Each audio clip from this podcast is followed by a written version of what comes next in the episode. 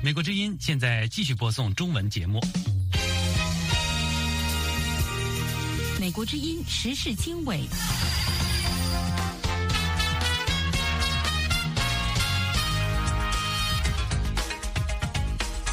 各位听众朋友，大家好，欢迎收听美国之音的时事经纬节目，我是志远，从美国首都华盛顿向您播报。以哈停火生效后，首批人质获释。人道救援物资也进入加沙地带。台湾大选走向，蓝白河确认破局，影响如何？我肯定这次选举呢，应该是只有两个候选人，一个叫赖清德，一个叫习近平。胡佳称感恩帮中国人脱离清临苦海的白纸革命所有亲历者。感谢，感恩你们当天晚上在那里驻足，这样的话让我们脱离苦海。美国之音时事经纬，更多新闻内容，欢迎收听。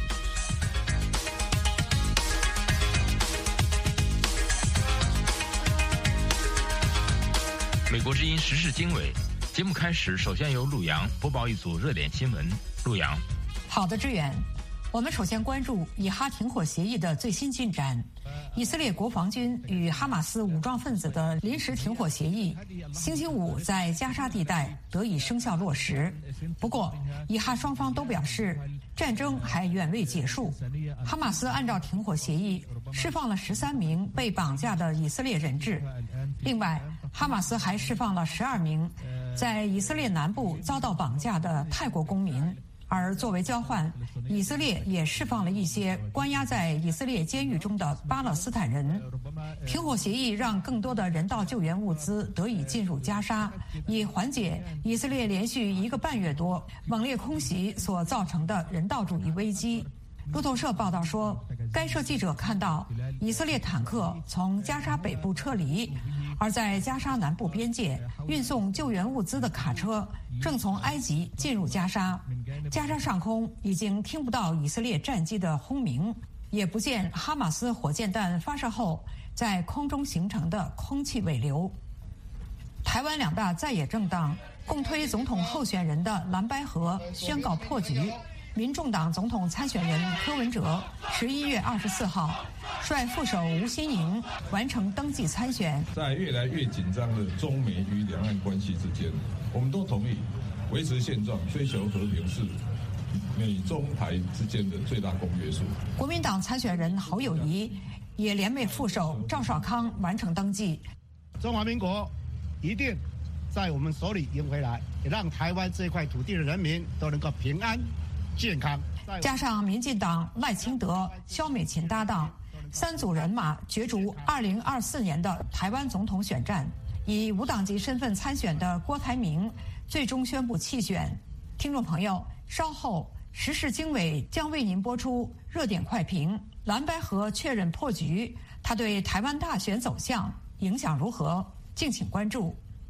美国海军作战部部长丽莎·弗朗切蒂星期五表示。在地区紧张局势加剧的时候，美国海军对与中国军方作战沟通渠道改善的前景感到兴奋，但后续发展的巩固还需要做出更多的努力。弗朗切蒂是在韩国釜山访问期间举行的一次媒体吹风会上发表这一评论的。美国海军的这位女性高级将领表示：“我对两国宣布的这个决定感到非常兴奋，我对此表示欢迎。”他提到的这个决定是指中国同意恢复美中两军战区之间的电话沟通渠道，这是美国官员一直希望达成的一个目标。弗朗切蒂在本月初得到美国国会参议院的确认，成为美国海军的首位女性指挥官，这是她担任新职以来第一次访问韩国。菲律宾国家安全顾问爱德华多·阿诺星期五表示，菲律宾有权。与美军在南中国海进行联合海空巡逻，并将继续支持一个自由开放的印太地区。阿诺在一份声明中驳斥了中国军方此前有关菲律宾拉拢境外势力在南中国海搅局滋事的指控。菲律宾国防部长特奥多罗也向记者表示，菲律宾没有搅局滋事，我们的利益就是捍卫我们的权利。最后。美国民众二十三号庆祝感恩节，在首都华盛顿许多民众参加年度感恩节五公里跑，为帮助弱势群体的非营利慈善机构募捐。人们或跑或走，不分男女长幼。队伍中不乏牵着狗狗的参与者，场面非常和谐，重在参与。志远，谢谢陆阳。了解更多新闻内容，请登录 VOA Chinese 点 com。接下来带您关注台湾大选，蓝白河确认破局，它对台湾大选走向影响如何？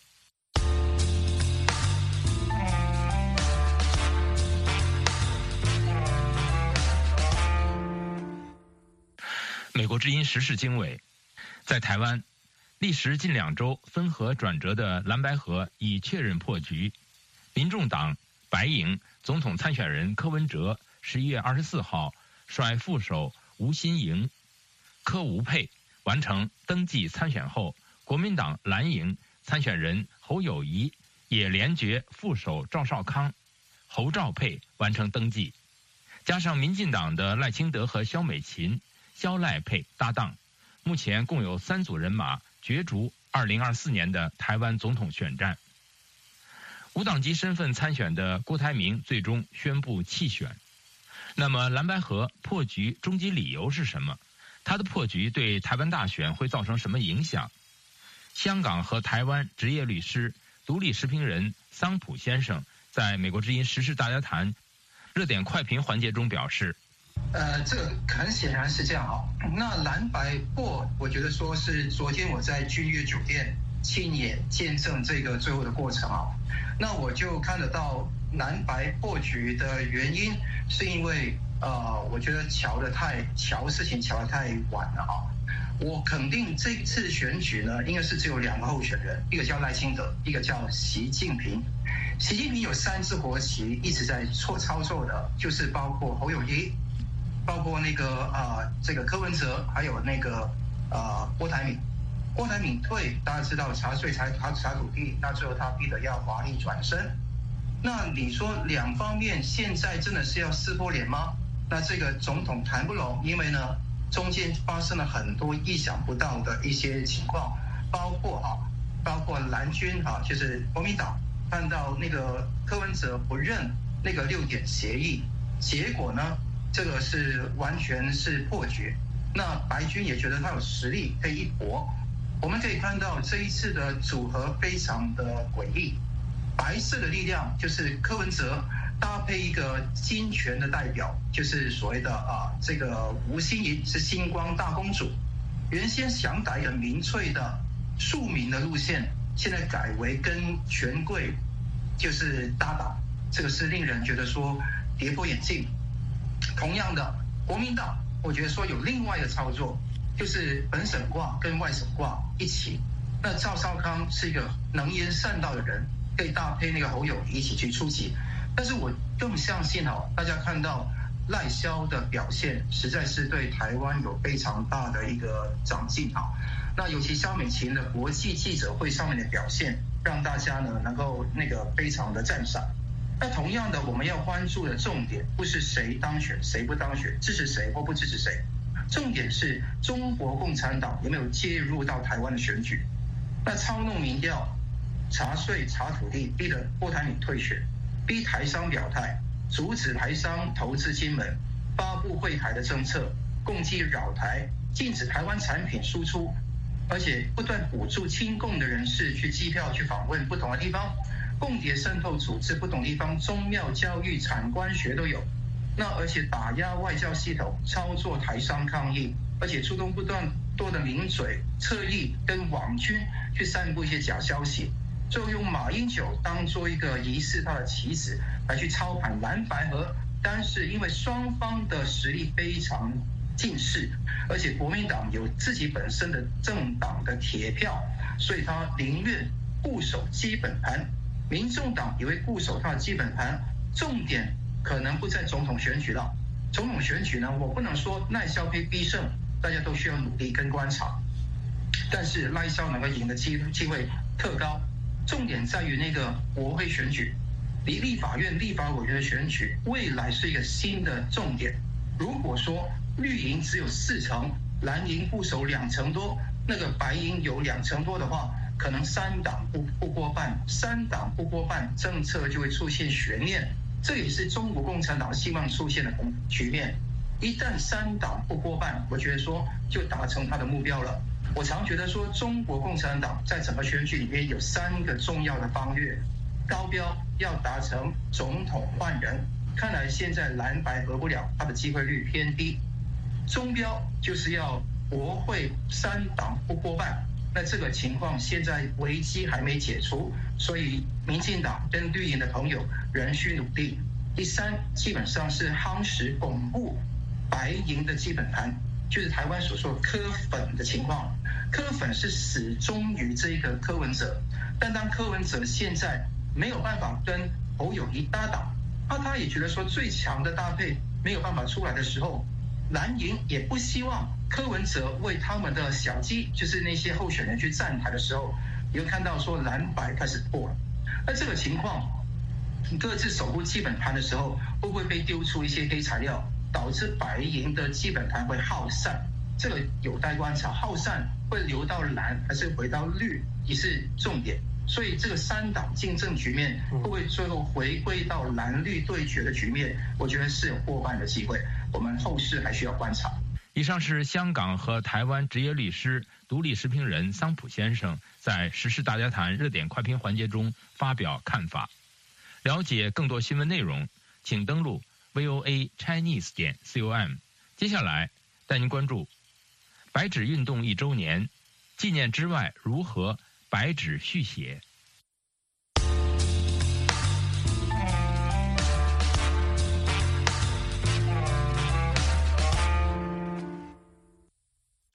美国之音时事经纬，白纸运动周年之际，世界各地正紧锣密鼓酝酿举办纪念活动。二零二二年十一月二十六号，南京传媒学院学生手举象征言论审查的白纸。悼念与疫情风控有关的乌鲁木齐火灾死难者。随后，白纸运动抗议浪潮蔓延全国，演变成中国境内自1989年以来最大规模的抗议活动。那么，当海外成为目前的白纸运动根据地时，如何进行白纸续写？如果最初的白纸运动是以反对动态清零为主要诉求，当下白纸运动是否面临？重新定位的问题。中国人权执行主任周峰所对美国之音说：“我觉得白纸运动它给我们展现的一个最重要的结论，其实就是海外的啊行动啊至关重要。而且尽管中共用防火墙、用各种各样的监控、抓捕啊，让中国人啊无法接触自由的资讯，那么。”海外形成的这样一个自由的一个网络空间啊，对于中国还是有非常直接的影响。特别是在危机关头的时候，人们会到网络上来寻找真实的信息，而且彼此连接啊，能够形成抗议行动的可能。这就是去年我想从白纸运动中间。我们得到的最重要的两个观察，在我看来呢，白纸运动其实它的开始是以彭立发在四通桥上振臂一呼，开始了要习近平下台啊，不要核酸，要自由这样的这个呼声。而这个呼声呢，在那个时候是主要是因为海外留学生还有海外的自由的这种中文言说的空间。啊，包括像推特上的啊李老师的账号，还有像袁立的啊这个 Podcast，都起到了非常重要的作用。这个是非常重要的。我也看过当时现场参与者的一些采访。那么这些人的大部分其实都是翻墙啊，通过这个海外自由的这个资讯，能够了解到真相啊，能够行动出来。所以这点就显示海外的行动是非常有意义的。那么在白纸运动一周年之后呢，很多人现在可能感受到这种有一些退潮哈，在各地能够坚守下来的啊，都是非常值得钦佩的。在很多城市啊，都有年轻人形成的组织啊，在继续行动。啊，这个是非常的令人鼓舞。这是我这一次来伦敦参加白纸运动一周年艺术展的一个呃原因，就是在八九以后，这是第一次啊年轻人这样大规模的呃行动起来。现在呢，我想最重要的挑战就是去年燃起的这个火，也要在新的年轻人中间传播。啊，我也啊看到，无论是在纽约、在伦敦，也都有一些新人愿意加入进来，啊，这是非常可喜的。以上是中国人权执行主任周峰所参与《时事大家谈》节目讨论。美国之音实《时事大家谈》节目围绕重大事件、热点问题、区域冲突以及中国内政外交的重要方面，邀请专家和听众观众进行现场对话和讨论。利用这个平台自由交换看法，探索事实。了解更多新闻内容，请登录 voa chinese 点 com。接下来带您关注胡佳称感恩帮中国人脱离清零苦海的白纸革命所有亲历者。二零二二年十一月底，中国大陆的很多年轻人走上了街头，和平且勇敢地表达出自己对于新冠防疫政策的想法和主张。白纸运动就这样发生了。集会现场发生了些什么？我是被很多警察那样架着，然后拖到小巷子里面，就一个人甚至勒着我脖子，勒得巨紧，就没有办法呼吸那种。我说太紧，我无法呼吸，他就打我的头，开始拳打脚踢了。走上街头的年轻人在思考什么？但我频频的回头，我看着还在那里集会的人群，我在想。我们做完了这些事情，会导致什么后果吗？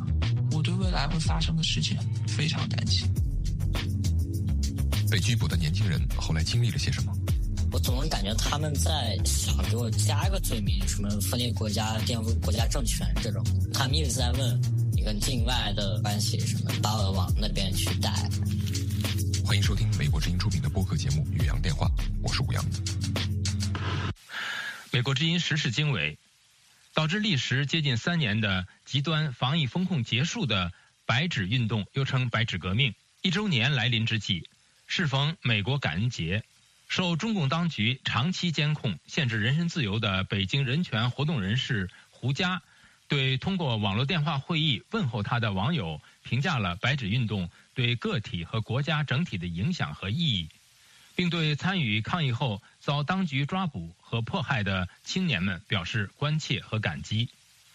美国之音日前获得了网友授权发表的这次谈话的部分内容，谈话者表达的观点不代表美国之音。白纸运动快一年了，中国各地还有一些人因为参加这场抗议行动而身陷囹圄，或被限制自由、禁止出境。近日又传出上海万圣节活动的一些角色扮演者因触及敏感议题而被秋后算账。胡佳的谈话由此展开。嗯，其实现在中国社会已经挺健忘的了，就好像那三年已经离我们非常遥远了。但是人们知道，在这个经济下行的压力之下，还能感觉到的。哪怕一点点，现在恢复正常生活的那种自由，是白纸运动那些年轻人站在街头、站在北京亮马桥的街头换来的。而这些年轻人在不到一年以前，他们已经经历过几轮的各种各样的这种调查，然后锁定。然后有些人是被喝茶、被警告，或者说身陷囹圄，而这些信息呢又被往往捂得很严，不为人广泛所知。中国社会都没有办法去，呃，怎么了解、呃，关心和感激他们。这样，那么怎么说呢？就是其实就说不管是谁吧，我觉得，无论是像我这样的，就是说在家里边这样囚禁着的普通的中国公民，还是说。那个阶段，就我们所谓作为奴隶的这个阶层，还是所谓那个阶段作为奴才的阶层，就是那些执行各种各样风控的，呃，就是执行风控的那些人，不管他是社区的，还是政府某些部门的，或者就是公安的这样的，然后疾疾疾控的疾病控制，就是说所有所有这些人，他们当这段。就是这段浩劫结束的时候他们也能感觉到一丝的放下和轻松不像原来那么紧绷那么那么对立这样的。其实对他们来讲也是解除枷锁也是解脱他们。那么这些人其实他们这些人比我们更不自由的一点就是说他们即便内心有所醒悟有所感激他们也不敢去表达。那个白纸运动当时的那些年轻人所做出的这个给这个国家解除枷锁的那样的一种努力啊、奋斗啊和冲击，这样的。那么，党国现在是肯定想要让大家所有人都忘记白纸运动里边那些人和以及这场白纸运动，这样的。那就是说，像像当年的六四一样，就是越越少人的知道它，越少人的人去去去怎么说呢？就是说再去回想它，更不要说去纪念它。这样，但是您知道，今年的时候，实际上在上海的万圣节中，有一个女生，她身上贴了好几张白纸，站在那儿，作为一个万圣节的形象。这个没有被广泛的传播。我觉得大家有一种某种程度上呢有一种种，就一既被他触动了，但又不想他遭遇任何不测的那样的一种考虑，我就没有去传播他。我看到的时候很激动，甚至眼泪里就就是说那个眼泪在眼眶中打转。那么，那么就是大家都是这种心照不宣的这样的态，就是保护那个这段曾经付付出，以及就说现在我们其实大家也也都明白，如果今年一周年的时候有人想去纪念白纸运动的话，我指的是在中国境内的话，他一定会受到打击，而且在这之前的时候，当局一定会铺设一些就是各种各样的这样的呃怎么说呢，就是明的暗的措施去防止。亮马桥那个地方，以及防止白纸街白纸在街头出现，以及防止在网络上有人用各种各样的方式文字，或者说用那种卡呃变成截屏一样的这样的文字或者图片去纪念那场运动，因为那场运动的话，它让一个它让一个就是说这种这种近乎疯狂的，然后呢。不理性的，然后整个折腾社会，就是胡锦涛时期所谓那个不折腾的反面，这个折腾社会的形式戛然而止了，这样一个踩了一个急刹车，这样就所以。所以就说不要，不过是不是这个刹车的话，也我们就很多的人还不会醒悟那三年的许多的错误是有多么荒谬，给这个社会造成了多么深远的影响，以及它所带来的各种各样的经济下行的压力啊，这些这些将要将要影响到非常长远的几年甚至十几年以后的中国的国运的这样的事情。而幸好有这场刹车的话，不让不至于我们说已经堕入就急急剧的话去堕入真深渊自我毁灭。这样，所以怎么讲呢？我觉得，就说在这个一年的时候，我们真的是应该心里有数。即不管我们用什么形式，你说是回想也罢，是是这个，呃，就是说明确的纪念也罢，但是我们应该知道心里有数，应该知道那样一场街头的形式，还有我们这个时代的年轻人，以及特别的是在北京的这个历史时代的这种年轻人，他们应该做什么。以上是北京人权活动人士胡佳通过网络电话会议发表的谈话部分内容，感恩帮中国人脱离清零苦海的白纸革命所有亲历者。了解更多新闻内容，请登录 voa chinese 点 com。接下来带您了解：刷新认知底线的维稳，万圣节角色扮演者遭关押。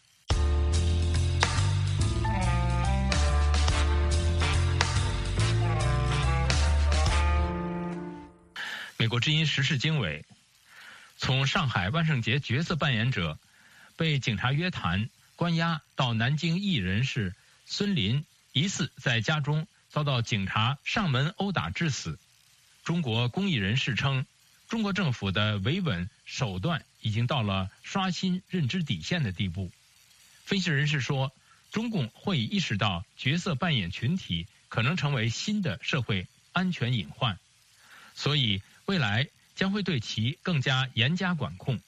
但随着民间的抗议形势变得越来越象征性与后现代化，也会让当局更加疲于奔命。以下是陆洋分享美国之音台北特约记者陈云的报道。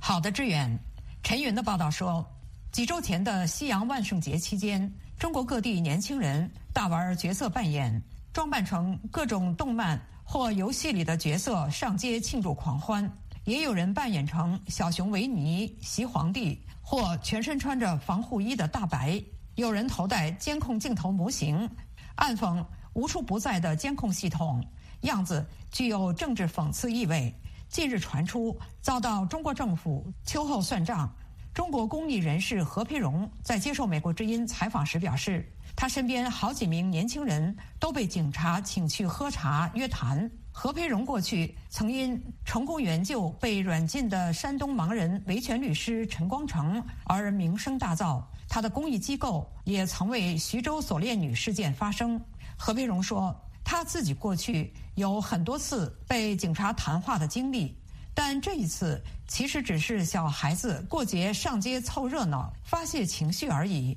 却要被送进看守所，令人无言。何佩荣说：“就这种情况下。”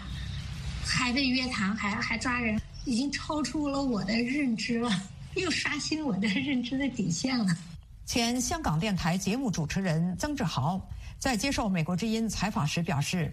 过去中国很少有这种万圣节变装派对，即使在香港，也很少有人装扮成具讽刺意味的角色，多半就是把一些很流行的元素穿在身上。所以，中国警察可能当下没有想到。一场万圣节派对会演变成讽喻时政大会，他相信这是当局事后整理内容之后，发现很多人都在嘲讽领导人与政局，所以才开始追究，觉得必须要整治。因此，不单是那些角色扮演者被抓起来而已，而是一些角色扮演团体也被约谈。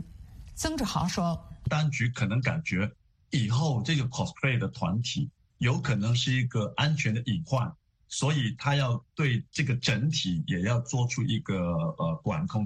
台湾华人民主书院协会理事长曾建元在接受美国之音采访的时候表示，在中共的高度社会控制下，显然民间的反抗形势将会走向更加多元化与象征性的手法，而不是直接去冲撞体制。曾建元说：“这样的做法呢，它其实是很容易啊。”让这个当局啊感到这个草木皆兵啊，因为民间的任何的一种行动呢，都可能是对当局政策的一种呃反讽、嘲讽，未来会让中共啊更加头痛或者疲于奔命。中国网信部门除了约谈上传万圣节照片的网站业者之外，近期网信办也出台了整治网络的行动，突出打击网络厕所开合挂人等行为。所谓的网络厕所，是指当事人照片、行为或言论被网友投稿到社交平台的厕所号，账号所有者再将投稿匿名发出。开合挂人指的是将他人个资公开在网上，以达到威胁、羞辱或报复的目的。曾建元说：“中共最担心的就是网络传播的无远佛界，把中国内部的讯息跟境外势力联系起来，尤其在目前。”全球围堵中国的新冷战情势下，更令中国感到不安。曾建元表示，所以中共一方面针对虚拟世界加以打击，一方面对于实体世界关起门来打狗，其中的逻辑是相同的，就是党国要扑灭异议与星火萌芽之际，尤其经过了两三年疫情的演练下来，中国民众要串联集体上街的能量，事实上在消退。而国家掌控社会的能力却是增强了不少。曾志豪则说：“从香港的经验来看，中共整治网络，有可能是认为所谓的网络厕所开合挂人的行为，可能会对国家安全有潜在威胁。当时很多警察被起底，导致执法上的阻碍。所以，尽管中国网上的这些账号现在还未发展到那个程度。”但从当权者的角度来看，这些都可能是一种潜在的威胁，必须要提前维稳。致远，谢谢陆阳分享美国之音台北特约记者陈云的报道。刷新认知底线的维稳，万圣节角色扮演者遭关押。美国之音时事经纬，了解更多新闻内容，请登录 voa chinese 点 com。各位听众，今天的时事经纬节目就播送到这里。感谢您的收听，这次节目的编辑是陆阳，我是志远，我们下次节目再会。